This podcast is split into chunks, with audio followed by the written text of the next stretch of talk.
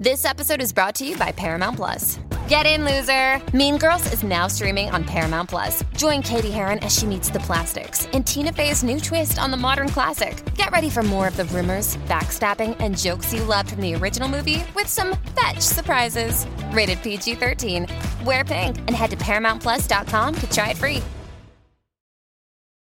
From sponsoring cultural events to partnering on community projects, creating youth programs to supporting first responders, at MidAmerican Energy, caring about our community goes beyond keeping the lights on. It's about being obsessively relentlessly at your service. Learn more at midamericanenergy.com slash social. Si queremos cambiar el establishment... Juan es un político... De chapo y quitas el sombrero. De palabra. Por esa misma regla de dos... Con un gran don... De inmunodeficiencia mental. ¿Cómo? De palabra. Muy bien traído a coalición. Pero eso los followers no lo saben. Que cuando toma... De perdidos al monte. ¿Qué? La palabra. Tampoco quiero soltarlos ahora todo mi speak. Nos deja a todos... Vísteme deprisa que llevo tiempo. ¿Qué? Ha sonado mal. Sin palabras. Y te voy a decir más. El final es solo el principio de otro final. ¡Vamos, Juan! TNT estrena el completo Vamos Juan el domingo 29 de marzo.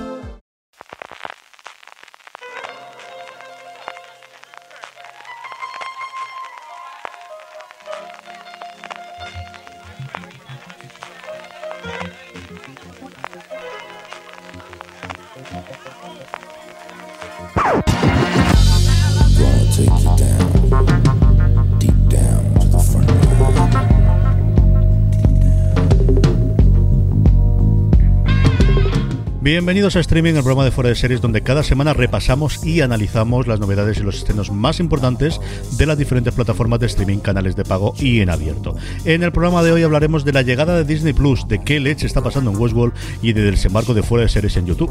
Además, como cada semana, repasaremos las series más vistas por los lectores y oyentes de Fuera de Series, eso sois todos vosotros, a través de nuestro Power Rankings, donde el podium permanece totalmente inalterable. Y terminaremos con las preguntas que nos envían relacionadas con el mundo de las series de televisión.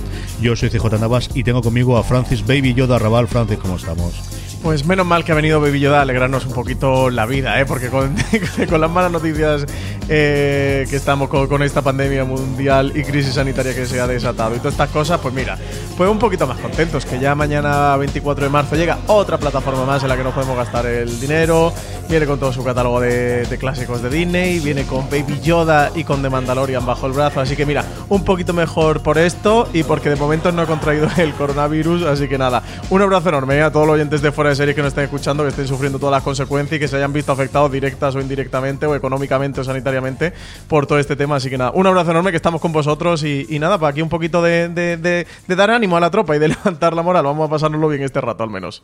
Sí, desde luego que sí. Comentábamos o empezábamos antes hablando, Francis, precisamente de novedades y de, y de YouTube. Estamos haciendo una prueba tú y yo que no sé si se verá la luz o, o, nos reiremos tú y yo solamente de ella, que estoy aquí, vamos, como maestro de ceremonias y como si fuese Nacho Cano aquí con todos los teclados y todo demás trasteando. Oye, no está saliendo mal de momento. ¿Qué, ¿Cómo ¿eh? va? No ¿Cómo va la mucho, realización en No he dicho muchas tonterías, ya he podido ponerte en primer plano, ahora en primer plano yo, y ahora lo más molón es que cuando dé paso de la noticia voy a sacar hasta la noticia en fuera de series, y es que, como os comentábamos antes, estamos desembarcando en YouTube, aprovechando que, que bueno, que al final todo el mundo estamos tirando a, a, ver cómo hay, desde los más grandes a los más pequeños. Y lo primero que vamos a hacer, Francis, es que vamos a inaugurar FDS Directo, un nuevo formato de fuera de series en YouTube presentado por Alberto Rey. Sí, ya desde el momento que, oyentes nos estéis escuchando, que sepáis que si os vais al canal de YouTube de Fuera de Series, que se llama, como no puede ser de otra manera, Fuera de Series, pues allí ya vais a poder encontrar este primer programa este formato que, inauguramos en Fuera de Series, que se titula FDS Directo. Es un poco el España directo de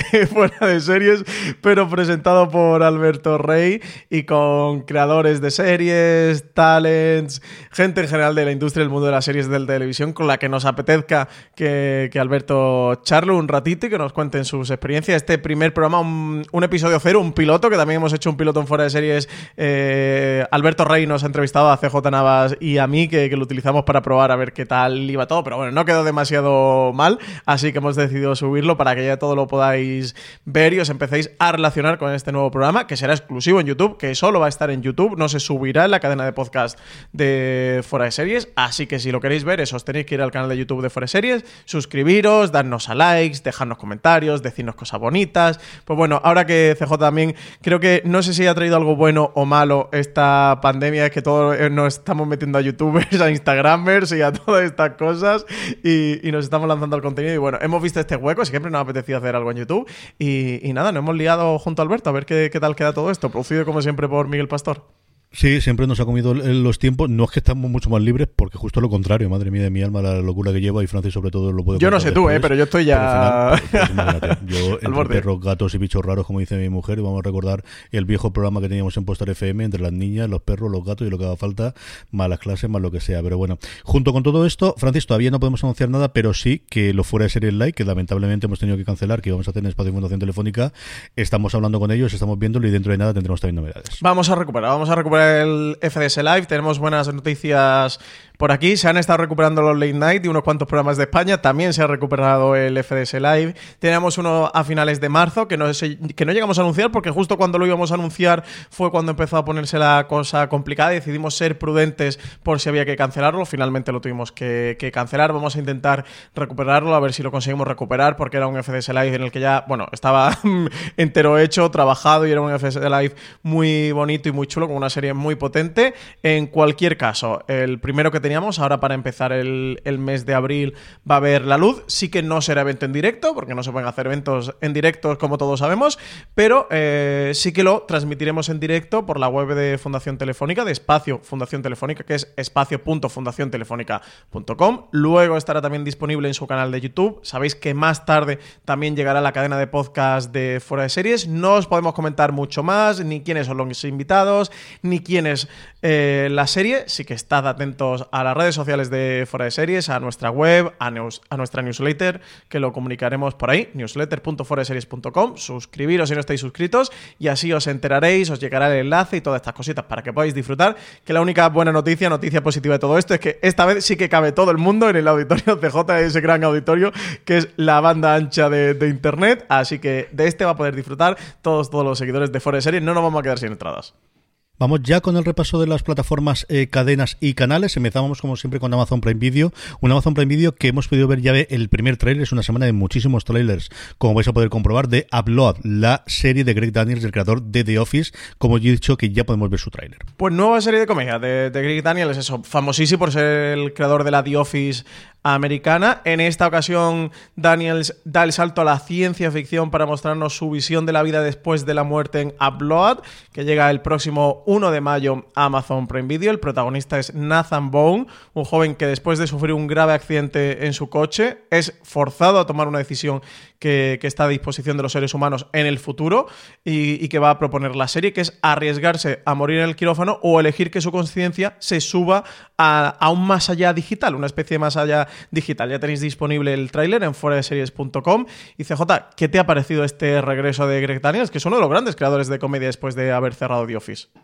A mí me ha parecido que es la respuesta de Greg Daniels después de que Mike Schur, su ahijado de alguna forma, Mike Schur siempre dice que él lo aprendió todo de comedia a partir de Greg Daniels después de hacer The Good Place, ¿no? De tú querías hacer Good Place. Absolutamente. Pues yo quiero hacer esta parte que al final es, bueno, pues también una eh, cosa muy habitual en ciencia ficción. Recientemente, bueno, lo hemos visto evidentemente en Altered Carbon, es quizás lo más sencillo. Eh, hay varias novelas, yo recuerdo ahora mismo todas las cosas de Greg Egan, que es un escritor de, ciencia ficción hard, del cual no se ha adaptado nada ni a cine ni a series porque es tremendamente complicado, pero yo creo en el mundo moderno en el que ya hemos visto Westworld en el que hemos visto Altered Carbon, como os decía, en el que hemos visto alguna de las cositas que estamos viendo en los últimos episodios de Picard, igual en los próximos tiempos. No sé cómo es el de protector con los derechos, con lo, con lo poquito que le conozco, que es un tío del que existe apenas dos o tres fotos, igual es muy complicado conseguir los derechos de sus novelas, pero es una cosa muy habitual en ciencia ficción de cómo trasladar esa conciencia, de, o esa conciencia, mejor dicho, de, de un humano al, al, al, éter o en este caso a la nube, ¿no? Y a mí me ha gustado mucho. A mí el, yo tengo reconozco que al final el humor de Greg Daniels es un humor que a mí en general me gusta bastante y si además me lo junta con ciencia ficción, pues, pues eso me ha dado justo en medio. Sí, y ojo, cuidado que estamos viendo auge de, comedias con, argumento de ciencia ficción. ¿eh? Tuvimos The Orville, que es esta especie de parodia, realmente homenaje, eh, sentido sí. de Seth MacFarlane al universo de, mm, Star Trek y que, sigue en, emisión, que sigue en activo. Hemos tenido Avenue 5, esta comedia de Armando Iannucci, también bueno, em, centrada en una nave interestelar que, que, hace viajes espaciales, hace una especie de crucero crucero espacial y en el que el, el capitán de la nave es Hugh Laurie. Hemos tenido The Good Place, que ya ha finalizado después de cuatro temporadas, esa comedia que tú comentabas de Mike Shure, y ahora nos llega este Upload. Así que tenemos por aquí un como un repuntito, ¿no? Un- una, una especie de nueva rama del género de comedia que, que- empieza a tener la ciencia ficción como, como base. El tráiler pinta bastante bien, ¿eh? Eh, Que va a ser divertido, estoy absolutamente de acuerdo contigo, que me parece una respuesta a The Good Place, a que Greg Daniel se puso un poco celoso de, oye, eh, Make Sure yo también quiero Que mi, yo también mi quiero, comedia yo así. con Que este tiempo sin hacer absolutamente nada y, y no se sabía demasiado de él. Tampoco es que lo necesite absolutamente para, para vivir, pero oye, que al final todo el mundo quiere seguir eh, creando y más en esta época y era uno de los creadores que estaban de vacío y que evidentemente iba a haber eh, demanda de, de él para poder hacer alguna cosa nueva. A3 Player Premium tenemos la gran noticia y la mala noticia, el doble, ahora Francis nos lo comentará, de Veneno. Veneno se estrena el 29 de marzo, el primer episodio, y a partir de ahí, ¿qué, Francis? ¿Qué va a pasar? Pues, pues a ver, a ver qué va a pasar. Pues va a depender de, cómo vaya toda esta crisis sanitaria que, que se ha desatado con el coronavirus, como está pasando con la mayoría de noticias, ya no solo que traemos hoy a streaming, sino que se están que se están anunciando estas semanas. De momento, A3 Player Premium ha decidido no parar o no eh, suspender o no posponer el estreno de, Veneno, que es esta serie original de A3 Player Premium, que está creada, escrita y dirigida por los Javis, que narra la vida y muerte de Cristina Ortiz, más conocida como La Veneno, uno de los grandes iconos LGTBI eh, de España. Lo que han decidido es que se va a estrenar, que se mantiene su fecha de estreno, el 29 de marzo. Lo único, como A3 Player Premium estrena sus series semana a semana, episodio a episodio, va a estrenar el primero y van a hacer un parón porque la serie aún estaba en rodaje, parece que está en una fase final de rodaje, pero que todavía quedaba un poquito por rodar. Evidentemente, el rodaje se ha tenido que parar, así que lo que han dicho es que nos van a dejar de hueco el tiempo que tarden en tener todos los episodios completos para partir de ahí poder retomar la emisión y que no vuelva a haber un parón, que tengan este gran parón, pero que no vuelva a haber otro. Así que nada, tenemos el domingo, eso, como tú comentabas, bien comentabas. La buena noticia es que vamos a poder ver, aunque sea el primer episodio de Veneno. La mala es que no sabemos hasta cuándo vamos a tener que esperar para ver el resto de episodios. Lo que sí comentaban de la cadena es que el primer episodio era mm, muy primer episodio que funcionaba casi como si fuera una TV movie con una historia muy completa y demás. Y que bueno, que dentro de lo malo de la circunstancia de que vamos a tener que esperar bastante tiempo, que así vamos a, íbamos a poder tener una primera gran toma de contacto con la serie. Que el primer episodio pues transmitía eh, gran parte de la esencia de lo, de lo que veremos posteriormente. Le tengo muchísimas ganas y desde luego lo que le tengo muchísimas ganas, no nosotros dos, sino absolutamente todo el mundo, es que llegue definitivamente Disney Plus. Para cuando lleguéis esto estará justo, justo, justo desembarcando en España. Un Disney Plus que se ha retrasado en Francia, que se ha retrasado en la India, pero que, y tocamos madera cuando estamos grabando esto, Francis, sigue llegando aquí el 24 de marzo. Sí, esto, esto yo creo que ya llega. ¿eh? Estamos a lunes por la tarde. Eh, ya malo será, esperemos que no, que tenemos ya a Baby Yoda a la vuelta de la esquina. Pues sí, ha llegado el día, CJ. Eh, llevamos, bueno, un año, más de un año hablando del lanzamiento de Disney Plus. Eh, a principios de noviembre llegaba a Estados Unidos, el 12 de noviembre, creo que fue cuando se inauguró la plataforma en Estados Unidos y unos cuantos países más alrededor del mundo. Ahora aquí a, a, Europa occidental, eh, 24 de marzo fue la fecha fijada. Como tú comentas también por tema del coronavirus, se ha retrasado su lanzamiento en algunos países como Francia. En España sí que va a estar mañana ya disponible la plataforma con todo su mega catálogo de clásicos, con su Mandaloriano y con sus otras series que trae debajo del brazo, de esta gamberrada de Jeff Goldblum, eh, una cosita con Kristen Bell sobre musicales, bueno, pues con todas esas producciones que, ha empezado y arranca ya la, andadura de Disney Plus en España. CJ, habrá que ver, mañana estaremos todos trasteando la, la plataforma a ver qué tal, eh, relacionándonos con la interfaz y a ver qué nos parece y a ver ese catálogo que nos trae, que, sí que ya que hemos podido conocer y además hay un artículo en foreseries.com contando ese catálogo con el que llega Disney Plus a España. La gran apuesta en cuanto a novedades, desde luego, de Disney Plus es de Mandalorian. Muchos de nosotros sabemos, bueno, parte y sobre todo los memes que hemos visto por internet a los americanos durante estos meses y ese Baby Yoda. Francis, hemos podido ver ya los dos primeros episodios. ¿Qué te ha parecido? Pues a mí me ha fascinado de Mandalorian. Yo voy a ser franco con esto. Yo soy muy fan del universo Star Wars. Tengo todas mis películas en Blu-ray. Me la he visto todas millones de veces. Eh, eh, y con la nueva trilogía he ido un par de veces a ver cada peli al cine. O sea, soy muy fan. ¿eh? Soy núcleo duro del fandom de, Star Wars, soy Warsy a tope. Eh, no me identifico, aunque entiendo que esto lo dirán todos, con la parte de fandom tóxico y criticón. Pues mira, pues si no me gusta, pues no la veo y chimpum. Tengo que decir que la última. De... Nadie suele decir que es mala persona. Eso te iba a decir. eso, en general, nadie suele decirlo. ¿eh? nadie dice, soy fan tóxico de, Star Wars. No, suele ser habitual, ¿no? por lo que sea.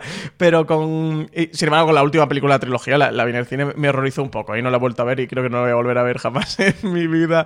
no me gustó especialmente. La segunda de Ryan Johnson sí me gustó mucho. Incluso la JJ ahora me gusta bastante. Pero oye, yendo de Mandalorian, que es de lo que esto se trata. Bueno, la serie presenta, yo creo que esto ya lo sabemos todos, a un mandaloriano, eh, que es de donde recibe el nombre mm, la serie, que es un, es un mercenario. La historia se desarrolla entre la caída del imperio y la aparición de la Primera Orden, que es lo que ocurre, bueno, después del retorno del Jedi, eh, de la última película de la trilogía original ideada por George Lucas. Esta serie está creada por John Favreau, que es el productor ejecutivo y, y guionista. Y eso, pues narra las aventuras de un mandaloriano. Es una serie, por lo que podemos ver los dos primeros episodios, muy episódica, bastante episódica.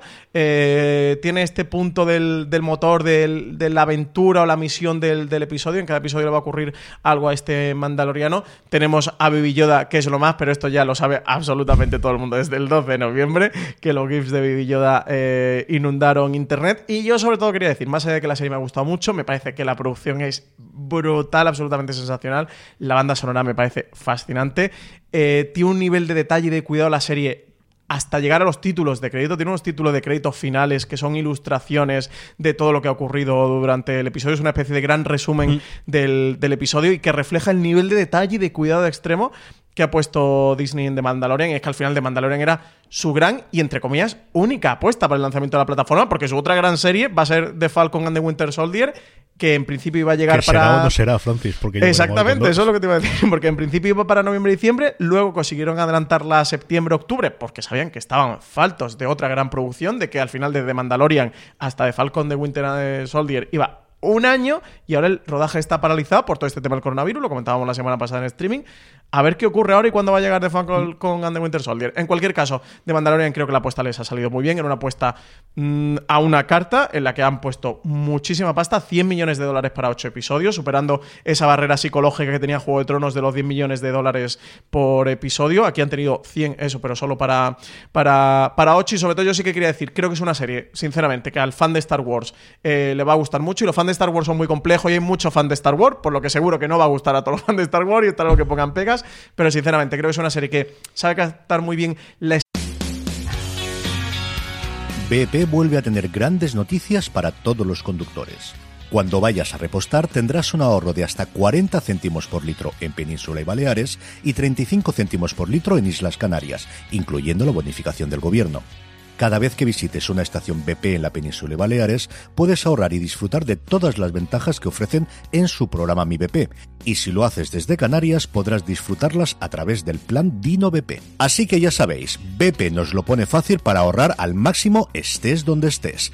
Hazte con su tarjeta en sus estaciones de servicio y si quieres consultar más información, puedes hacerlo en mibp.es y plandinobp.es.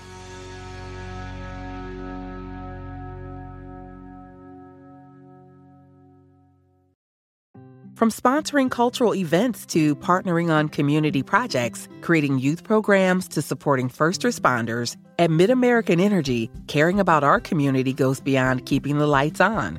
It's about being obsessively relentlessly at your service. Learn more at midamericanenergy.com/social. esencia, el universo y la mitología de Star Wars y ampliarlo, no solo bebe, sino que además aporta, y aporta Baby Yoda, y aporta un droide fantástico que es IG-11, que es mm, tan divertido como todos los droides habituales de, Star Wars, pero encima eh, con el doble dosis de acción de cualquiera de ellos, pero también creo que es una serie que por que bebe mucho de ese punto del cine de aventura de los 80, de ese género que, está casi extinto en, el cine, y por lo que creo que va a ser una serie que, también pueda gustar a, mucha más gente y a gente que no tenga relación con el universo de Star Wars, ya no solo que no sea fan, ¿eh? sino que no tenga ninguna relación. Creo que la serie de por sí eh, tiene su propio universo, tiene su propia mitología, todo lo que ocurre te lo van explicando, no necesitas demasiado contexto de los acontecimientos, y es que es una serie muy de aventuras, de tu héroe pistolero eh, y y, las aventuras que se va encontrando en cada episodio. Así que eso yo creo que es una serie con gran producción, mucha acción, comedia. Creo que es muy disfrutable para todos los públicos. Sobre las cosas que ha dicho Francis, simplemente añadir dos. Eh, una, incidir en lo que él ha comentado de la banda sonora. A mí me ha encantado y mira que es complicado al final cuando tienes una cosa tan icónica como la de John Williams, el tener una banda sonora. Me ha ocurrido algo también parecido a Picar, que es muy distinta de las bandas sonoras que hemos visto hasta ahora de Star Trek, eh, oído, mejor dicho, que he visto, de las de, de, Star Trek y que ya se me ha quedado y que me gusta muchísimo con el paso del tiempo. Y por otro lado, la duración de los episodios, de cuando aquí los fácil hubiese sido de vamos a hacer mini películas para que vea tanto JJ Abrams como el resto de la gente que yo también soy capaz de hacerlo, esa control de vamos a hacer episodios por debajo de los 40 minutos que hemos visto hasta ahora y que uno mira, mira ve, ve, la duración de los episodios, el tirar a episodios más cercanos a la media hora que a la hora y diez que nos podíamos eh, pretender y que al final, bueno, pues yo creo que le encaja bastante, bastante bien a la historia. Vamos ya con HBO España, que tenemos un porrón de cosas, Francis. Pues tenemos un porrón. La primera, otra noticia producto de, del estado de, de alarma decretado por el gobierno, y es que HBO España ha anunciado que pospone la fecha de estreno de Patria. Ya sabíamos que llegaban justo al estreno de, Patria, ese estreno que se había fijado el 17 de mayo y que se había fijado solo una semana antes. Lo comentábamos en el streaming de la semana pasada, el lanzamiento del tráiler y la confirmación de la fecha oficial. Pues nada, unos poquitos días después de ese anuncio, confirmaron que, que se había pospuesto el estreno por el trabajo en la postproducción de la serie. La serie estaba íntegramente rodada, pero sí que la postproducción se había entre dificultado e imposibilitado eh, debido a las complicaciones, eso, de trabajo que, estamos atravesando también por, por, el, por el confinamiento. Así que nada, se retrasa el estreno de Patria. CJ no tiene fecha de estreno de momento. Entiendo que aquí, como todos, vamos a ir viviendo el día a día, la semana a la semana. Así que bueno, en próximas semanas, pues si, si se levanta el estado de, alerta y, y, todo va bien, entiendo pues que anunciará nueva fecha de estreno. De momento no tiene fecha puesta en el calendario. Y no exactamente por ocupar su hueco, pero oye, ha sido una gran sorpresa cuando se ha llegado hoy. Sabíamos que el Ministerio del Tiempo ya está abierto las tres primeras temporadas en televisión española, pero no se ha confirmado que después de su estreno en televisión española, donde va a estar disponible la cuarta temporada, va a ser en HBO.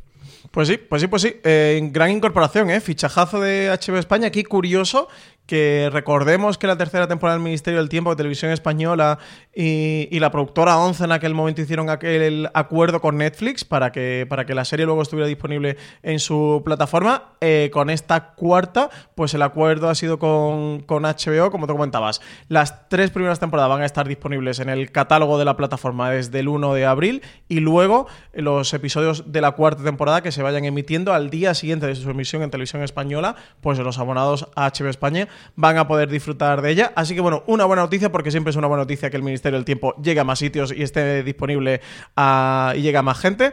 Así que sí, magnífica noticia que al hilo de esto, CJ, eh, lo que comentabas, ¿no? De que también ha llegado completa a la plataforma de televisión española, que no estaba. Estaba mm. la primera temporada, eh, no recuerdo si la segunda, la tercera estoy seguro de que no, pero eso, la segunda creo que tampoco, sí, solo estaba la primera. Y estos días sí que ha estado disponible, además decían un poco desde televisión española que lo habían hecho con motivo de la cuarentena, también que sabía que la gente estaba en su, en su casa que era una serie que apetecía ver y que la gente iba a agradecer, así que habían decidido, entiendo que harían alguna negociación de derechos eh, con productoras y está disponible a día de hoy, pues eso, fan del Ministerio del Tiempo, gente que siempre se ha querido poner con ella, que aproveche que la tiene disponible en televisión española y que es gratuito. Cuando acabe todo esto habrá que hacer una, una investigación, ¿no? hablar con Conchi Cascajos, saber cómo está la cosa. Sí, eso bueno, la investigación es llamar a Conchi. Con el Ministerio del Tiempo, quién tiene los derechos, quién deja de tenerlos, dónde está la bolita, dónde está la bolita. Madre mía, eh, madre mía. ¿Dónde sí, está sí, la bolita? Sí. Es un tema interesante, ¿eh? Todo lo que ocurre. Os decía esto. antes también, Francis, como tenemos eh, trailers por un tubo, pues quien se lleva la palma esta semana es HBO España. Tenemos I Know This Much Is True, tenemos Run, quizás la que más run run va a hacer valga el, el, juego de palabras, y luego yo creo la que más ganas tenemos tú y yo de ver qué es lo que hacemos en las sombras. Madre mía, qué chiste ron, ron ¿eh? Parece salido de lo que hacemos en las sombras. Nene, hacemos lo que podemos, ¿eh? Hacemos lo que podemos y estamos no demasiado venir, bien estamos para lo que llevamos en el cuerpo. No lo había visto venir. Bueno, empezamos con, con esta serie de casi título impronunciable, protagonizada por Marrúfalo, una miniserie que está creada por el director Terek Cianfrance, que es el director de Blue Valentine, de la película que, que estaba protagonizada por Ryan Gosling. Él también se ha encargado de los guiones y de la dirección de, de los seis episodios de esta adaptación de la novela homónima de Wally Lamb. La miniserie vamos a ver a Mark Ruffalo por partida doble, porque va a interpretar eh, a dos actores. Si recordáis aquella tercera temporada de Juan McGregor, pues aquí un poco va a ser el, el papel de Mark Ruffalo. Interpretará a Dominic y a Thomas Birdsey, dos hermanos gemelos que son idénticos, a los que vamos a ver en diferentes etapas de sus vidas, empezando por su presente, que está situado en la década de los 90, y alternándose con los recuerdos de su juventud e infancia para mostrar sus vidas paralelas y totalmente diferentes. Podéis ver el tráiler también en CJ, ¿qué te ha parecido todo esto en esta serie que vamos a tener a Archie Panjabi también? Tenemos a Rosie O'Donnell, tenemos a un gran reparto detrás. Pues esta es la que menos eh, idea tenías desde el principio. A mí Rafael es un tío que me cae muy bien. Y Panjabi por fin lo hemos visto ver en, en una producción americana, al menos con sello americano, porque sí que ha sido haciendo alguna cosa inglesa eh, después de, de The Good Wife y de todo lo que pasó, que esa también tiene una intrahistoria para comentarla. A ver, a ver qué es lo que ocurre. Esta quizás es la que tenía menos curiosidad por ver porque Ran yo creo que es la que tiene el tráiler, aparte de que tenemos screeners aquí, alguna, algo un poquito más quizás de, de lo que ocurre posteriormente en la serie. Va a llevar el nombre de Phil Bridge, realmente ella es productora ejecutiva y no sabemos cuánta más no ha tenido los guiones, pero al final pues es uno de esos nombres que todo el mundo quiere meter en sus series y una serie que va a vivir y morir por sus dos intérpretes fundamentalmente. Eh, no está levantado el embargo de Ran, ¿no? O sea, no, No, puedes comentar nada. nada de ella. No, No, está levantado no, de momento. no, bueno, pues queda todavía un rato. lo dejamos. Queda todavía tiempo para que se levante. Bueno, pues cuando se acerque. Claro, esta se estrena el 13 de abril, ¿no? Llega a HBO España. Sí. Todavía queda bastante tiempo. Quedan tres semanitas. Bueno, como tú comentabas, es una serie en la que Phoebe Waller Bridge está como productora, aunque se está vendiendo y se está utilizando, evidentemente, Sí, el como nombre la de Phoebe nueva Waller-Bridge. serie después de Flipa, sí. Claro, es, es el, bueno, fue el nombre del 2019 en las series de televisión, seguramente junto a Craig Mazin con, con Chernobyl. La serie está producida por ella. Realmente está creada por Vicky Jones, que, es- que ha sido una colaboradora habitual de Phoebe Waller-Bridge. Estuvo con ella trabajando en Fleabag, en Kill Neve también ha estado. Y, y es, aparte de creadora, guionista de varios de los episodios. La serie dicen que es una comedia romántica en clave de thriller y desde luego que eso es lo que destila su tráiler, que también lo podéis encontrar en foradeseries.com.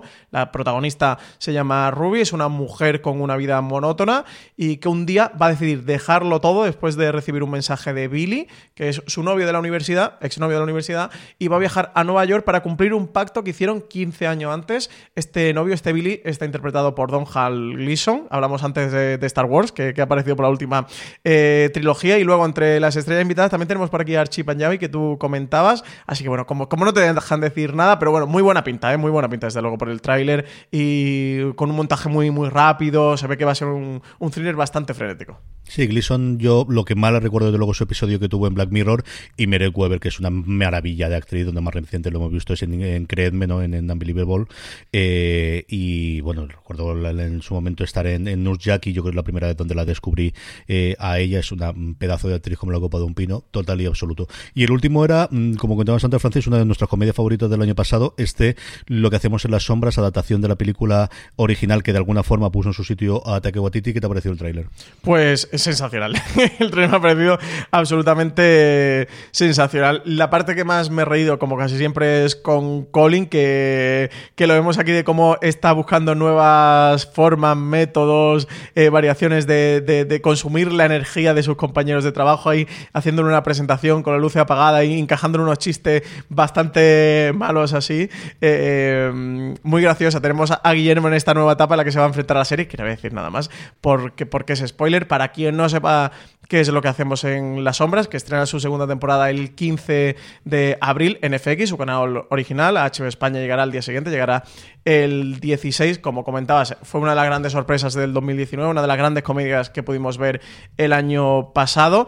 Es adaptación de la película de título homónimo y se basa en una panda de vampiros que, viven en Staten Island y que, bueno, allí intentan hacer su vida lo más normal posible, lo más humanamente posible, dentro de que están en, una civilización humana, ¿no? Y dentro de que se encuentra eso, en esa isla, ese Staten Island de, Nueva York. A partir de ahí, pues eso es una, una comedia absolutamente divertida y disparatada, con, protagonizada por unos vampiros también muy dispares y que consumen o que drenan eh, o chupan la sangre de, formas múltiples, co- como este, como este Colin, que- por el que siento admiración y pasión. Así que nada, a ver si vuelve pronto lo que hacemos en la sombra. De nuevo, todos los que veis la serie, iros a foraseries.com, que tenéis el tráiler y que es muy, muy bueno el tráiler. Prepara el botoncito de las cortinillas, Francis, que el de HBO no lo hemos saltado, pero este no, no lo vamos a saltar. Así que lo tienes ahí, tienes el dedo ahí, sí, lo tenemos preparado. Mira, mira, mira. Vamos con Movistar Plus.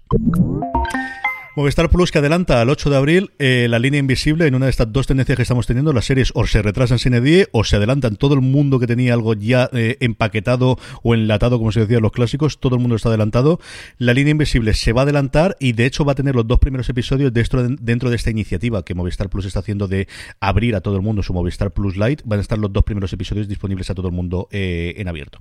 Sí, está ocurriendo eso de estrategias diversas. Está siendo muy curioso el panorama de cómo cada cadena o plataforma está diferente, afrontando de diferentes maneras la situación. En el caso de Movistar Plus con la línea invisible, ha decidido adelantar el estreno que inicialmente estaba previsto para el 17 de abril una semana antes, ahora va a ser el, 8 de abril, el día además de miércoles eh, santo, de cara a que la gente pues del jueves, viernes que tenga fiesta, los que tengan que seguir trabajando en algunas partes de, España, pues podrán aprovechar sus vacaciones en casa para ver la serie. Eh, los primeros episodios, como tú comentabas de la línea invisible, van a tener este estreno online abierto a través de la aplicación de Movistar Plus, acompañados además de una presentación online del proyecto a cargo de Mariano Barroso, que ha sido su director y parte del equipo responsable. La miniserie está protagonizada por Alex Moner, Antonio Latorre, Ana Castillo y Asier Echandía, entre muchos otros. Un gran reparto que tiene la producción de Movistar Plus, que nos lleva directamente hasta el País Vasco, año 1968, cuando un grupo de jóvenes idealistas quiere actuar contra la represión del régimen franquista.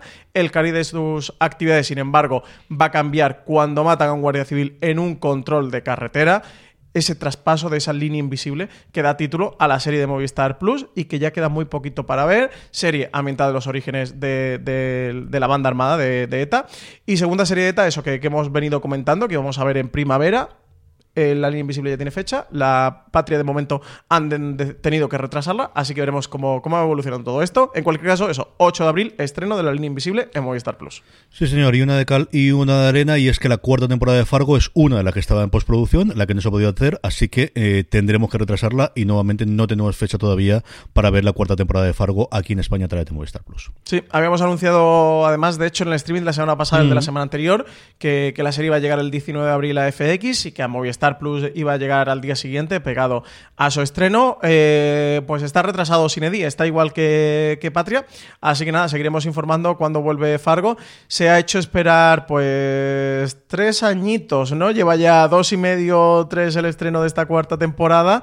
Y, ahora más que, nos va a tocar esperar con, toda esta situación del, coronavirus. La otra vez fue por proyectos varios de Noah Hawley, su creador, que no para de escribir libros, de hacer otras series y de meterse en proyectos de películas y este hombre no para y, se demoró la producción, luego el rodaje que tenía que hacerse en invierno para tener ese ambiente de Fargo bien cargado de nieve, eh, que lo estaban rodando en Calgary en pleno invierno allí en Canadá y ahora el coronavirus. Desde luego la aventura de la cuarta temporada de Fargo está siendo larga. Sobre todas estas cosas tenemos un gran angular que podréis escuchar mañana entre Marina Such, eh, Francis Arrabal y, y este que os habla, en el que hablamos precisamente de todos los retrasos, cambios y distintas tendencias y cosas que están realizando las cadenas. Luego lo repasaremos también cuando hagamos el comentario de eh, los podcasts. Esta semana podéis escuchar en la cadena de fuera de series. Vamos con el gigante rojo, Francis, vamos con Netflix. Ahora sí, ¿eh? Ahora sí, esto no se te ha pasado. Netflix, no se te olvida. Netflix no se te olvida. Lo primero que tenemos, Francis, una cosa curiosa, Freud o Freud, o como queramos llamarlo en estas cosas. Eh, ya veremos. Yo diría Freud. como no somos, como no somos austriacos, si hay algún austriaco en la sala que lo diga. 23 de marzo, y no, no es una cosa sesuda acerca de cómo fue el, origen del psicoanálisis ni nada por el estilo, ¿no? Eh, proyecto curioso, ¿eh? desde luego, es una coproducción austríaca de Netflix Em, que tiene así como gancho, pues evidentemente que el protagonista es el primer y más famoso psicoanalista, Simon Freud. La serie se centra en una tenebrosa investigación eh, criminal. Realmente todo lo que nos van a contar tiene lugar antes de que el teórico obtenga reconocimiento como pionero en su área. La serie nos lleva a un joven Freud que apenas se ha percatado de que la sociedad occidental todavía no está lista para, para, comprender sus ideas y va a unir fuerzas con un inspector de policía y una medium para dar caza a un asesino en serie que aterroriza a la Viena decimonónica. La serie presenta al teórico como la elección perfecta para participar en la búsqueda y captura del criminal, dado su profundo conocimiento de la psique humana, por lo cual mm, nos recuerda mucho, ¿no? Este tipo de procedimentales del policía, agente de policía, que va a buscar un asesor experto, bueno, pues como Castle, que lo, que lo encontraba en un novelista de, de, mm, novelas así policíacas, eh, criminales, o en Bonds, etcétera, etcétera.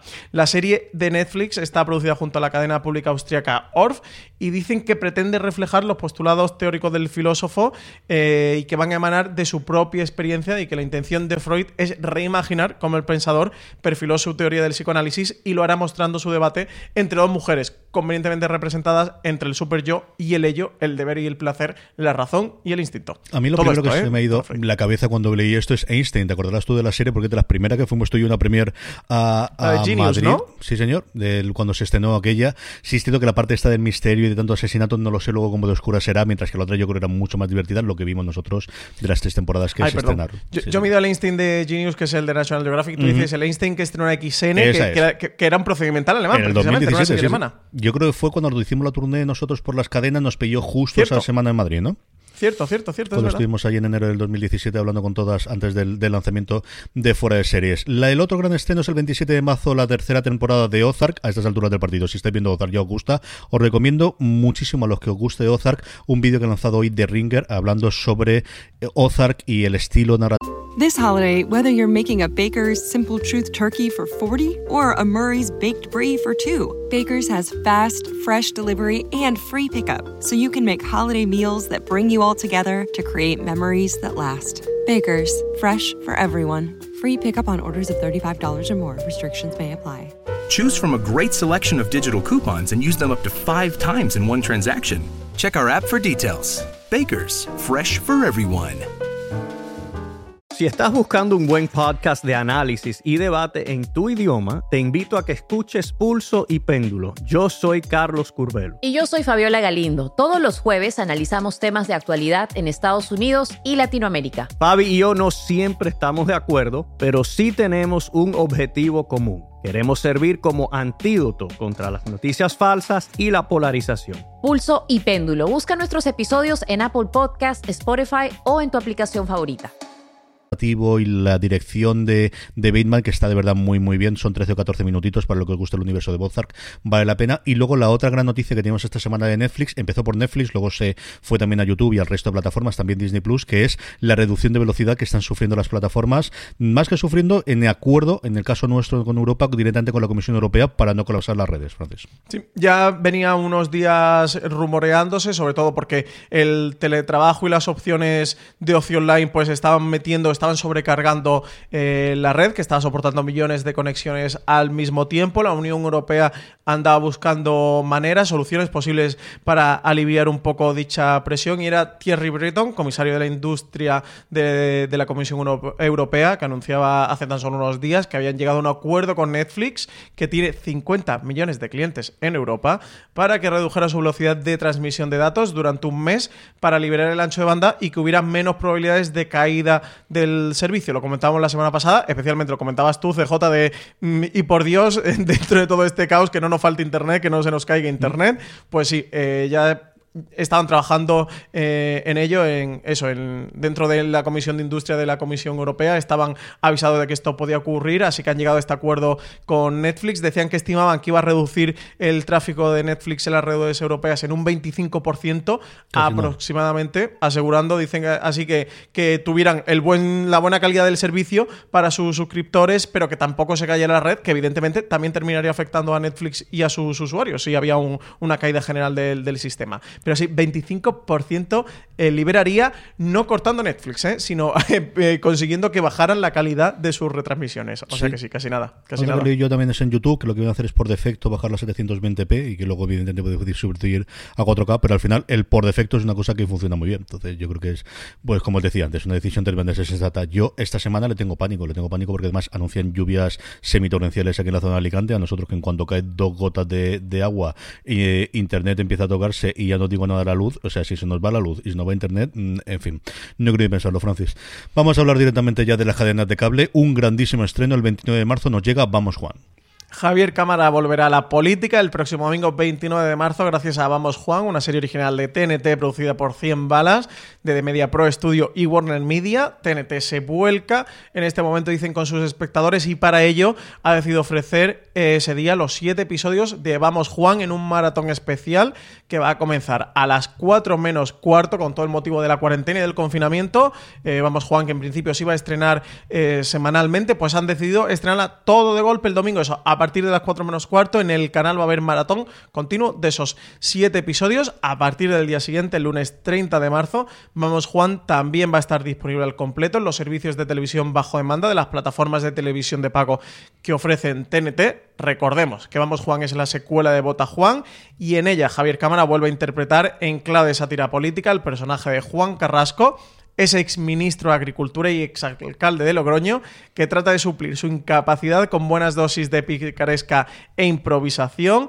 Vamos, Juan arrancará dos años después del final de Bota Juan. Han pasado dos años desde que Carrasco tocara las más altas cimas del poder, ahora alejado de la actividad política. Lleva una vida sencilla trabajando como profesor de biología en un instituto de Logroño. Sin embargo, ni su ambición política ni su vocación de servicio público se verá apagada, por lo que decidirá reunir de nuevo a su equipo de confianza, volver a Madrid. CJ, el reto, fundar un nuevo partido.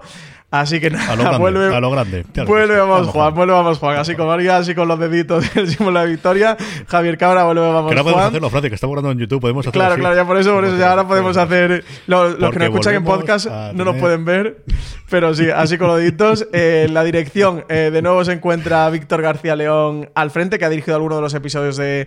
de- que ya dirigió algunos de los episodios de Ujú. Juan. Borja Cobeaga se incorpora como director de esta segunda temporada, que ya sabemos que es socio habitual de Diego San José, el creador de todo esto. Para esta temporada va a tener también la serie grandes actores invitados como Jesús Vidal, Ana Castillo, Manuel Cervino o Alberto San Juan. Y junto con esos directores que Francis ha nombrado, el primero, porque además sacaron todo lo demás y hablaron maravillas de él, Javier Cámara, que es- debuta en la dirección. Lo primero, mira que me, me extrañó a mí, que, que no hubiese hecho absolutamente nada en alguna de sus comedias, como es normalmente tradicional, ¿no? Cuando tienes tantos episodios. Es el debut de Javier Cámara en uno de los episodios que vamos a poder ver en ese maratón que se hará el 29 de marzo y a partir de ahí bajo demanda, como decía Francis. Y a partir de aquí, miscelánea, para que veas un poquito, yo creo que como ejemplo de lo que está ocurriendo. Mira, AMC primero, ¿qué ocurre con AMC? Por un lado, The Walking Dead World Beyond, que es su gran apuesta de primavera, se va a retrasar y han decidido adelantar, de- nada, hoy mismo nos llega la nota de prensa, una de sus series originales desde otro lugar.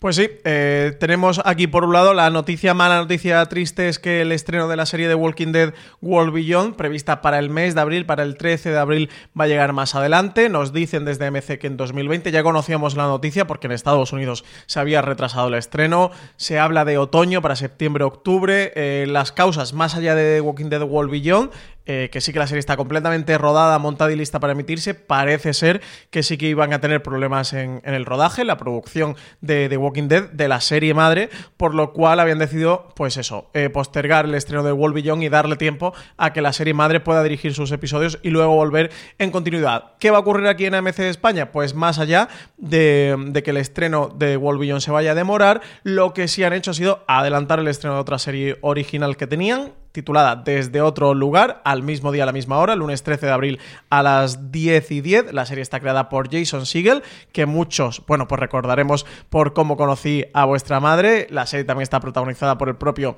Segel y a lo largo de 10 episodios va a seguir a cuatro personas corrientes y solitarias que sienten que algo les falta en sus vidas, sin saber exactamente el qué.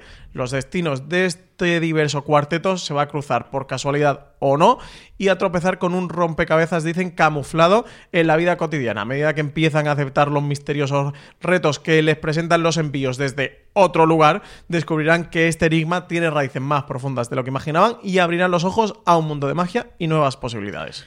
Y en la otra derivada que descubrimos y que nos dimos cuenta a finales de la semana pasada, que es el tema del doblaje, de qué va a ocurrir especialmente con las series de las cadenas en abierto y de pago que suelen emitir semana a semana, que suelen doblar las series con dos, tres semanas de, eh, de plazo con respecto al estreno americano. Aquí tenemos de todo, Francis. Por un lado sabemos que XN va a mantener la emisión de sus episodios de estreno en versión original subtitulada y Fox hoy nos han confirmado que mantiene la emisión de The Walking Dead en versión original subtitulada, pero no la simultánea, sino que lo hacer a las 3 de la mañana, ¿no?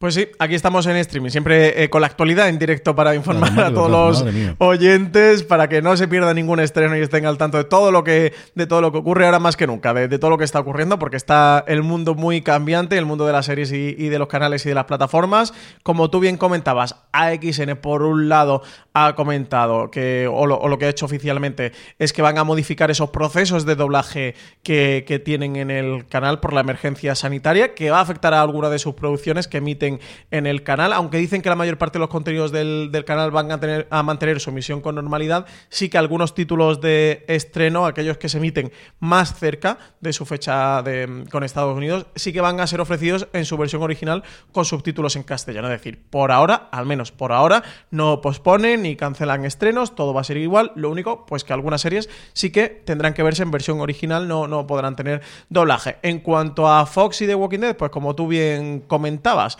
eh, también se ve afectado The Walking Dead, eso como todas las series eh, dobladas. ¿Qué es lo que han decidido? Pues no paran el estreno. Recordemos que la serie justo hoy emite su decimotercer episodio. Todavía le quedan pues unos cinco, creo que, para acabar la segunda parte de esta décima temporada. Lo que han decidido es que sí que han cancelado la emisión del lunes a las 10 de la noche, cuando la emitían en versión doblada, y con la emisión que se quedan es la que hacen en simultáneo la madrugada de los domingos a las 3 y media, la madrugada del domingo al lunes, que, se hace esa emisión siempre en simultáneo en versión original, y luego va a pasar a estar disponible los servicios de vídeo bajo demanda, lo que también recomendaban de Fox era para todos aquellos que tengan una grabación automática de su operador o de alguna manera, bueno, pues que lo programen para grabar el episodio la madrugada de los domingos a esa hora y luego el lunes pues ya tranquilamente la puedan ver cuando quieran y que si no en cualquier caso que nada más terminar la emisión van a estar ya los episodios disponibles en los servicios bajo demanda para que todos los fans de The Walking Dead la puedan ver, ya que han anulado esa emisión del lunes a las 10 de la noche. De todo lo anterior, Francis, ¿qué recomendamos esta semana? Pues no te voy a negar que mis ganas por Vamos Juan son inconmensurables, pero hombre, un Mandalorian, un, un chiquitico y una serie de Star Wars a mí, pues son palabras mayores, así que yo me quedo con The Mandalorian. Además, he disfrutado muchísimo los dos primeros episodios que, han emitido, luego el resto lo vamos a ir viendo eh, cada viernes, van a estrenar un nuevo episodio eh, semanalmente. Este viernes ya tendremos tercer episodio de The Mandalorian, así que me quedo con esa. ¿Tú qué tal? Yo qué quieres que te diga, entre Yoda y Juan Carrasco de color, o sea, Juan Carrasco siempre, ahora y siempre, viva La Rioja y arriba y, a Upa Han y lo que haga falta y Javier Cámara. Yo mm, disfruté de verdad muchísimo, muchísimo con la primera temporada y a ver esta secuela, esta continuación de las aventuras, aventuras y desventuras de Juan Carrasco en Vamos Juan, tengo muchísima ganas de verla y sabiendo que además es maratón y que hay que ver todos los episodios, pues estaremos ahí para verlos. Vamos ya con los Power Rankings, Francis. Vamos ya con las series más vistas por nuestra audiencia durante la semana pasada. Unos Power Rankings que, como sabéis, hacemos siempre a través de una pequeña encuesta que colgamos semanalmente en fuera de series.com, pero que, como siempre os digo, la forma más sencilla de que no se os olvide rellenarla, de que esa forma esté siempre en eh, vuestras series favoritas en lo más alto, es que os unáis a nuestro grupo de Telegram, un grupo tremendamente activo habitualmente y más aún con todo lo que nos viene encima. Eh, fuera de series.com, perdóname, telegram.me barra fuera de series. De esa forma entráis directamente ahora que además Telegram se ha descubierto por la gran mayoría de la población. Mi madre, por ejemplo, ha tenido que hacer Telegram para poder mandar mensajes a los críos y que no se viese el número, que es esa gran ventaja que tienen con respecto a WhatsApp, de que al final te puedes crear un perfil y que no compartas el número de teléfono si no quieres hacerlo. Telegram.me barra fuera de series, donde más de 1.200 personas hablan y como os decía, os avisamos cada vez que colgamos esa pequeña encuesta para que nos digáis nada, en 5 o 10 segundos nos pongáis las tres series que más os han gustado de la semana pasada, así es como hacemos el Power Rankings, unos Power Rankings con bastantes poco movimiento, como os decía al principio del programa, eh, arriba y tampoco muy poquitos por debajo. Y es que The Walking Dead sigue, la serie de Fox, con todos estos problemas que comentaba previamente con Francis, sigue en el puesto número 10 de Power Rankings y no una posición para la segunda temporada de la serie El Protector. La primera temporada se llamaba en el Protector, esta segunda temporada le han acortado el nombre y han dejado el productor. Recordemos que es esta serie de Netflix que mezcla así con bastante fantasía una producción que hizo en Turquía y fíjate que se cuela en la novena posición de nuestro Power Ranking, ¿quién lo diría? En el octavo, pues una vieja conocida hablando de Netflix, una de las, bueno, pues de los puntales, ¿no? De los que tuvo en su momento Narcos, en este caso con su segunda temporada de Narcos México, sube un puesto con respecto a la semana pasada y se queda en el puesto número 8 del Power Rankings. Y séptima posición para Homeland, que se está emitiendo en Fox, última temporada, cae tres posiciones, pero eso, sigue en la lista de nuestro Power Ranking entre las 10 series más vistas de esta semana. Volvemos a Netflix y es que Alter Carbon, recién estrenada su segunda temporada, comentábamos un poquito también a lo largo del programa antes, se deja un puesto, se queda en el puesto número 6, Calborno alterado, Altered Carbon, la serie de Netflix. Porque el quinto es para 000, este narcos internacional de Amazon Prime Video que entra por primera vez en nuestro Power Ranking. Y tres puestos sube Evil, la serie de sci-fi en, en España, la serie del matrimonio King, al que le dedicábamos un gran angular la semana pasada, que hicimos Alberto Rey, Valentina Morillo y este que os habla hablando un poquito sobre la evolución que han tenido estos dos grandes creadores. Tendremos dentro de no demasiado tiempo el review de una verdadera maravilla de 13 episodios que se ha quedado. Evil se queda un puesto del, del, en el puesto número 4 de nuestros Power Rankings. Y a partir de aquí ya ningún movimiento del podio se mantiene, todo igual que la semana pasada. Tercera posición para Peter Call Saul, eh, ya la penúltima temporada de la serie eh, spin-off de Breaking Bad y que se puede ver en Movistar Plus. En el puesto número 2, como decía Francis, igual que la semana pasada, está Trepicar. Seguimos con los repasos semanales que estamos haciendo Dani, Simón y John cuando nos dejan nuestros respectivos hijos, que la cosa está entretenida y divertida y, complicada de hacerlo más aún de lo habitual. Nos queda solo un episodio cuando estamos grabando, a ver qué nos da ese cierre de esta primera temporada, de una maravillosa primera temporada de Star Trepicar, que ocupa el puesto número 2 del Power Rankings. Porque la primera posición sigue siendo para el visitante CJ, la serie de HBO España, original de HBO, adaptación de la novela homónima Stephen King, uno de los grandes o últimos grandes éxitos literarios de Stephen King, protagonizada por Ben Mendelssohn. Y fíjate, sigue eso, se mantiene. Terminó hace un par de semanitas su única temporada, ya que es una miniserie, adaptación de este libro, y sigue lo más alto de nuestro Power Rank. Una serie en la que ha funcionado muy bien el boca oreja. Yo creo que había gente que, alguno que se había quedado con algún episodio atrás, se ha reganchado ahora durante esta semana, y gente que la tenía ahí pendiente con lo bien que ha funcionado y lo mucho que se ha hablado de ella, que se ha incorporado a verla, porque como decía Francis, yo estaba con bien. No te digo que se hubiese caído del podio, pero desde luego que hubiese dejado el primer puesto, especialmente sí. teniendo un Picar que sigue emitiendo episodios y varias de las series que teníamos después y Peter Call Saul que este sigue emitiendo, que además es una serie que siempre ha funcionado bien para nuestros oyentes y, y, que ha funcionado bien en el Power Rankings, pues no, ahí sigue, a ver qué ocurre la semana que viene con el visitante. Vamos ya con las preguntas de los oyentes, preguntas que nos hacéis llegar a través de las redes sociales, donde nos, podemos, eh, nos podéis encontrar como fuera de series, sea en Twitter, sea en Instagram, sea en, en Facebook, también en, tele, en, en YouTube, un sitio donde estamos funcionando y estamos haciendo muchísimas cosas durante esta última semana. Y también, como suele ser habitual, nos podéis dejar las preguntas en esa encuesta que os hacíamos para el Power Ranking. Nos dejamos siempre un huequecito abajo para poder escribir. Por ejemplo, cosas que nos ha hecho Daniel Marín. Daniel Marín nos dice, ahora que Disney Plus llega a España esta semana, ¿cuál es para vosotros la mejor plataforma en calidad de contenidos y cuál en interfaz? Voy a seguir miento Dave en mis votos hasta que llegue a aparecer el Power Ranking. Un saludo, es cierto. Dave no aparece por ahí en medio. No, ni Dave no. Sobre todo Devs es la que me extraña un montón, conociendo a nuestros oyentes que no está todavía ahí, Francis. Sí, sí, porque es muy, muy para ellos. Yo vi el primero de, de Devs. eh, hay que decir que es rara de cojones, pero cómo mola. pero mola absolutamente todo. A mí me está gustando mucho, me está gustando mucho Devs. Sí, es verdad, de momento ninguna de las dos ha entrado. Eh, CJ, dispara tú. eh, calidad de contenidos.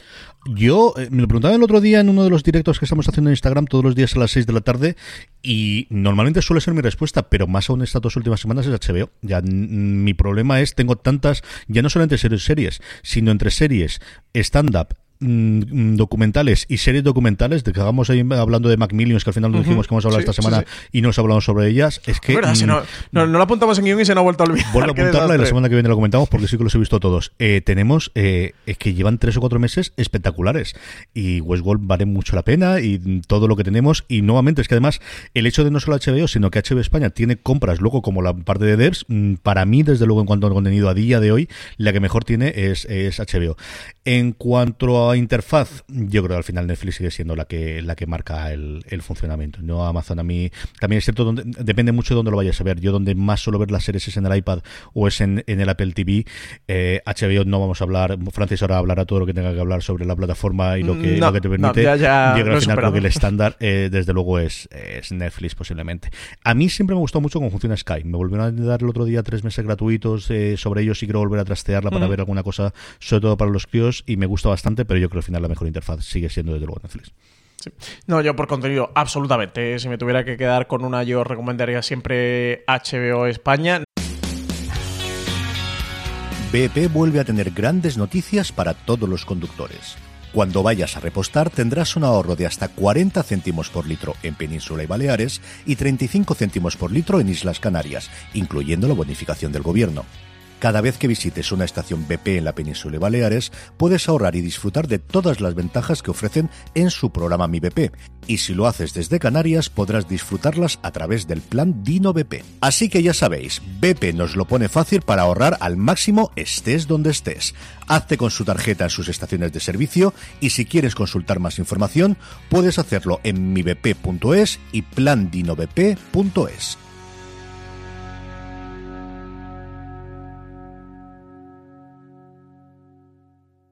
This holiday, whether you're making a Baker's Simple Truth turkey for 40 or a Murray's Baked Brie for 2, Baker's has fast, fresh delivery and free pickup, so you can make holiday meals that bring you all together to create memories that last. Baker's, fresh for everyone. Free pickup on orders of $35 or more. Restrictions may apply. Choose from a great selection of digital coupons and use them up to five times in one transaction. Check our app for details. Baker's, fresh for everyone.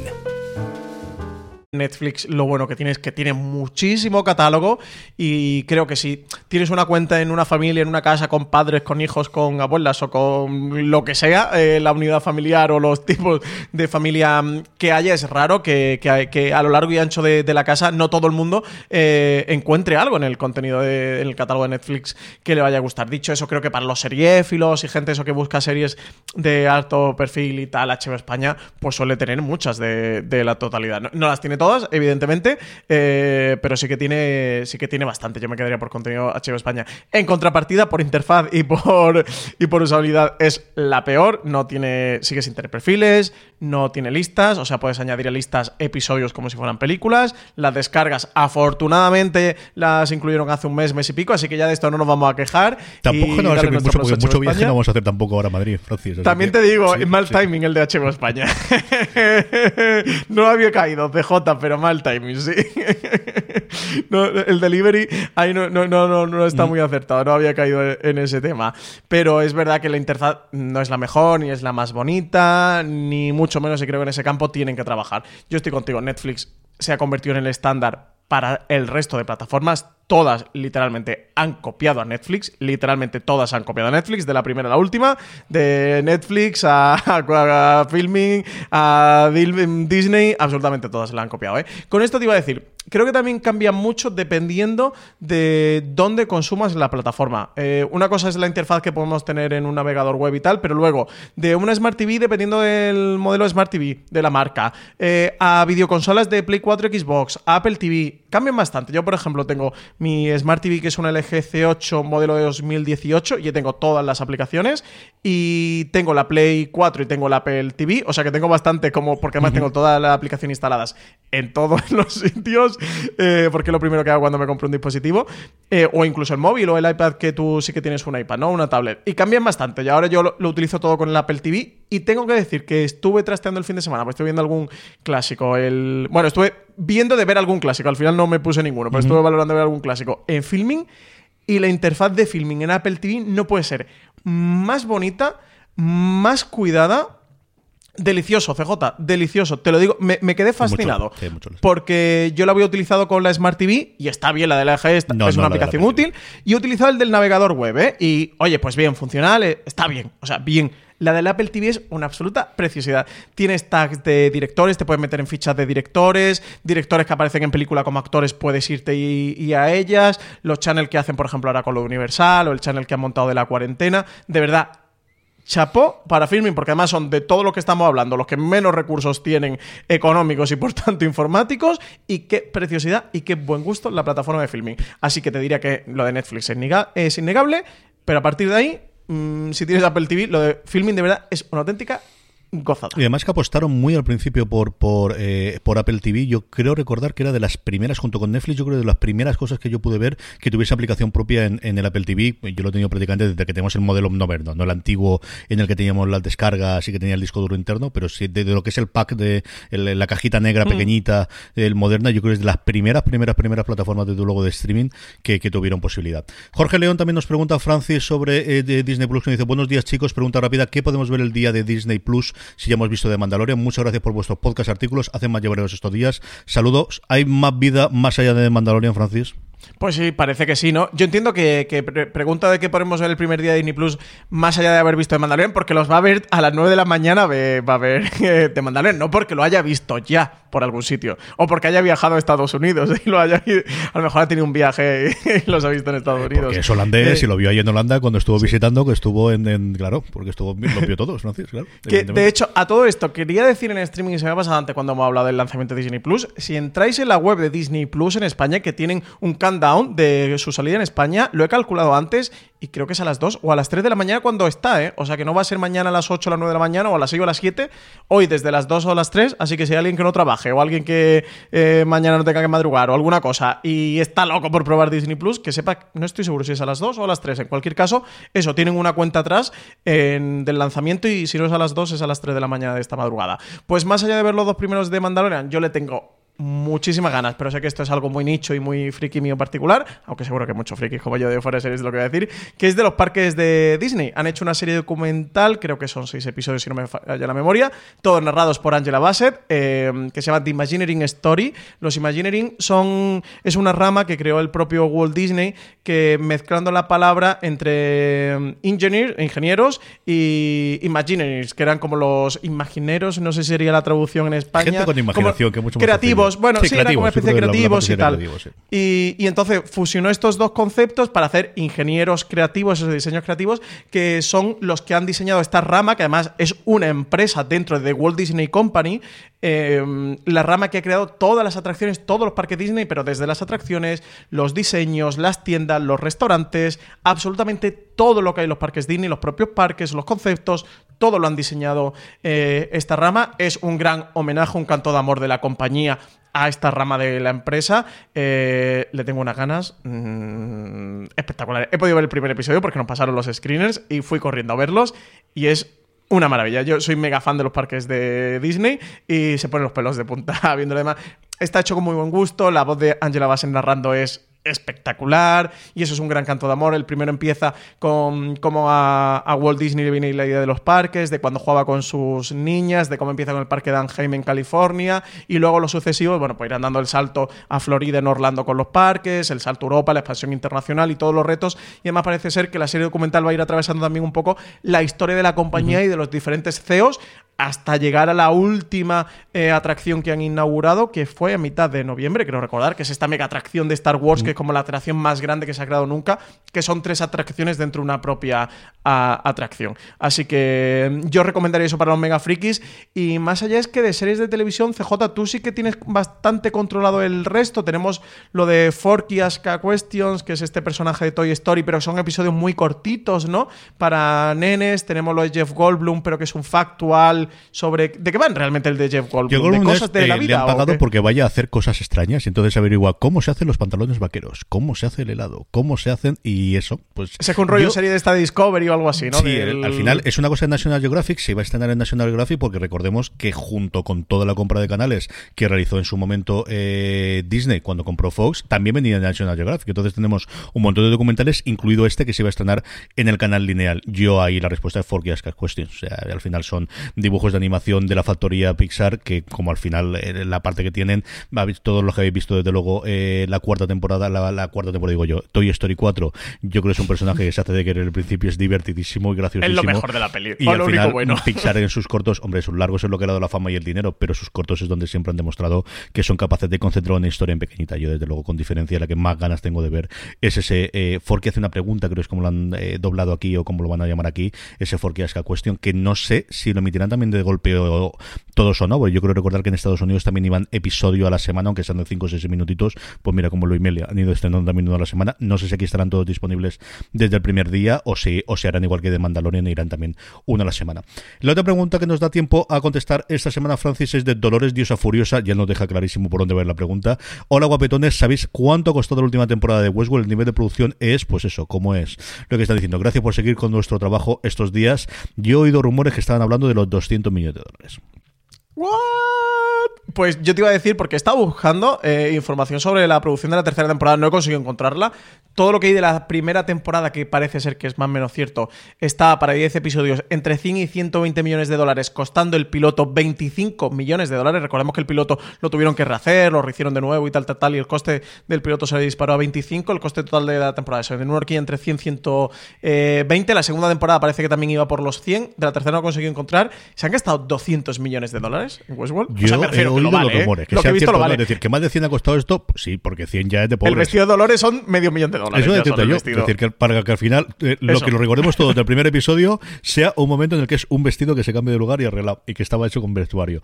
Se nota. ¿eh? O sea, dicho todo eso, es decir, el nivel de producción es sencillamente apabullante. Es que es una barbaridad lo que vemos en pantalla.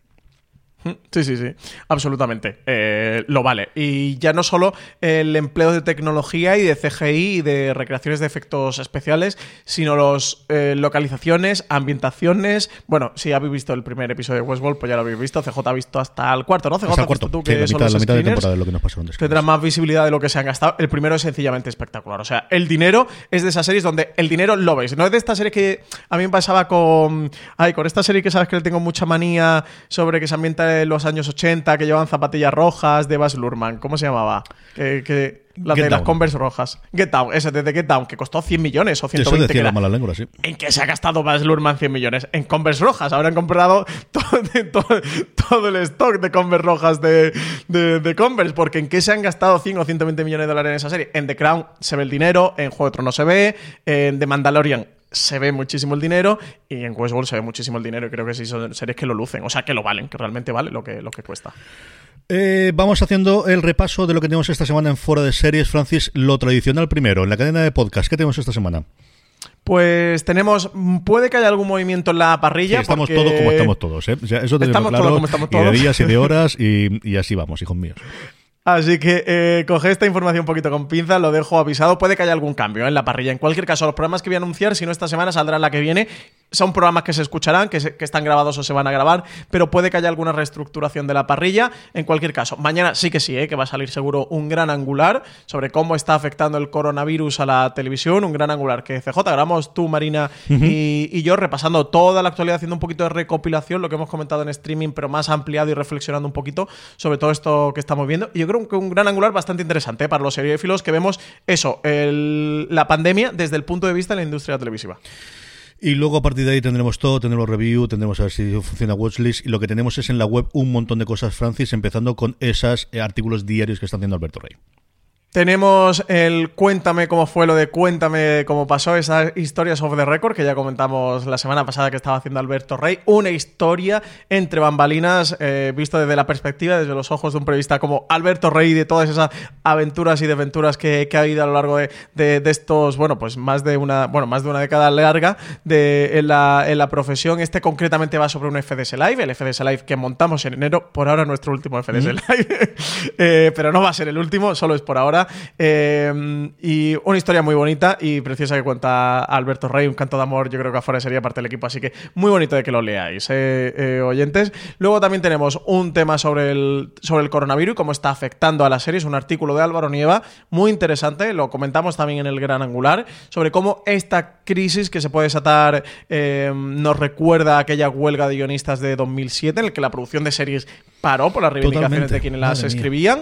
Sí, y que ahora se han vuelto a parar, esta vez no por reivindicación de guionistas. Y mira, CJ, que llevamos unos meses con rumores Es o con tentativas. Es que la segunda Sí. derivada de todo esto, ahora, claro, ya se ha todo, pero es que el acuerdo marco que, que se tiene que firmar con los guionistas terminaba dentro de un mes, mes y medio. Lo que pasa es que no sé cómo están estar de reivindicativos ahora y evidentemente el mundo se ha parado de ese lado, pero no le queda mucho más de funcionamiento al, al, al, al- al acuerdo que tenían entre las productoras y los guionistas. ¿eh? Sí, sí, sí, que pasa es eso. Ya la crisis sanitaria ha saltado por las nubes, pero bueno, pues eso. eh, nos recuerdan bastante y vemos ahí cierto, cierto eco muy interesante. eh. Eh, de verdad, oyentes, pasaros por ahí a leerlos. Y otro sobre de Marina, sobre Westworld, que es una de las series del, del momento, es una de las series de esta semana por su reciente estreno, ya está disponible el segundo episodio. Se titula De Valencia a The Mandalorian, así creó Westworld su mundo futurista. Y antes nos preguntaba CJ eh, Dolores, diosa furiosa, sobre cuánta pasta había gastado, se habían gastado en la producción de la tercera temporada de Westworld. Este artículo le va a gustar porque en gran parte va sobre eso, va sobre la producción, de cómo han recreado, cómo han utilizado efectos especiales, de ese rodaje en Valencia, también ese... Bueno, ha tenido gran parte del rodaje de la tercera temporada en, en España. Eh, Westworld, como ya en su momento hiciera Juego de Tronos. El segundo episodio hace, hace una muestra, no recuerdo ahora mismo el pueblo, porque Marina sí que lo tiene en el artículo contado y sobre todo se ven en el segundo episodio. Aparte de todo eso, como os comentábamos antes, ya tenéis en, en YouTube, que estamos empezando a hacer las cosas, ya tenéis el, el primer FDS directo con Alberto Rey y, y, nosotros dos, hablando un poquito de lo humano y lo divino. Y eh, dentro de nada os podemos anunciar los próximos invitados que va a tener Alberto en este formato. Y me tenéis a mí todas las santas tardes, a las 6 de la tarde, hablando con distinta gente de fuera de en Instagram. Así que eh, fuera de series en Instagram, os mm, nos seguís y a partir de ahí os avisan para estar esa media horita, eh, bueno, pues respondiendo vuestras preguntas, hablando un poquito de todo y de cómo estamos llevando el encierro eh, en toda la toda la programación y de toda la gente de fuera de series. Hasta aquí ha llegado streaming. Recordad que tenéis más contenido en la cadena de podcast, en fuera de series, en Instagram, en Facebook, en YouTube. Madre mía de mi alma, no paramos, no paramos para nada. Don Francis Arrabal, se volvemos la semana que viene.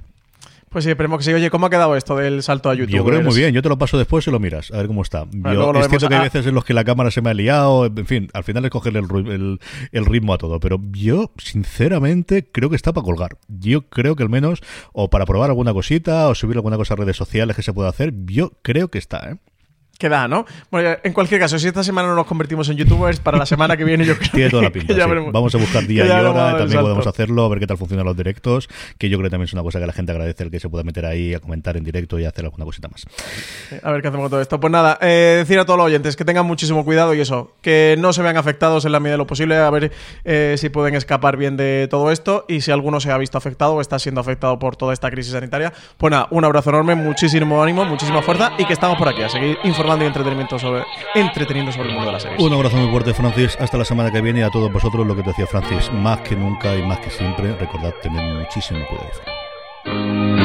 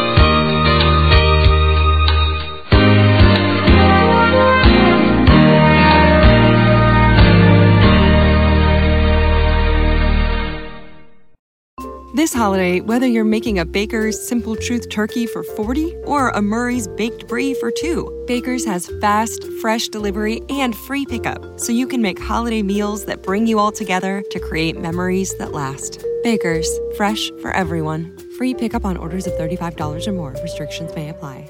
Choose from a great selection of digital coupons and use them up to five times in one transaction. Check our app for details. Baker's, fresh for everyone.